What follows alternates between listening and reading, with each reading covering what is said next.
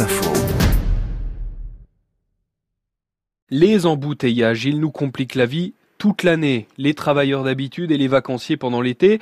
Bonjour Cécile Maisonneuve. Bonjour. Ma ville demain sera-t-elle perpétuellement engluée dans les bouchons?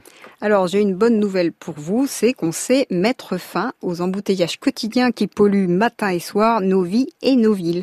Il y a une ville au monde qui a presque réussi, c'est la cité-État de Singapour. À Singapour, on ne perd qu'une quarantaine d'heures par an dans les bouchons, c'est quatre fois moins qu'à Paris.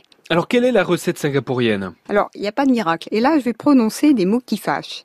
Ce que fait Singapour, c'est d'abord de faire payer les automobilistes. Ils payent un péage urbain, mais ils payent une deuxième fois quand ils achètent leur véhicule qui coûte 3 à 4 fois plus cher qu'en France à cause de taxes gigantesques à l'importation. Et ce n'est pas fini parce qu'ils payent aussi une taxe d'enregistrement de leur véhicule. Bref, tout est fait pour dissuader les Singapouriens de posséder une automobile individuelle. Dans un petit territoire comme Singapour, c'est faisable, mais en France, c'est un modèle qui ne peut pas marcher. La majeure partie des Français ont besoin de leur voiture. Bien sûr, la solution drastique à la singapourienne n'est pas réplicable. Ceci dit, de plus en plus de villes se dotent de péages urbains.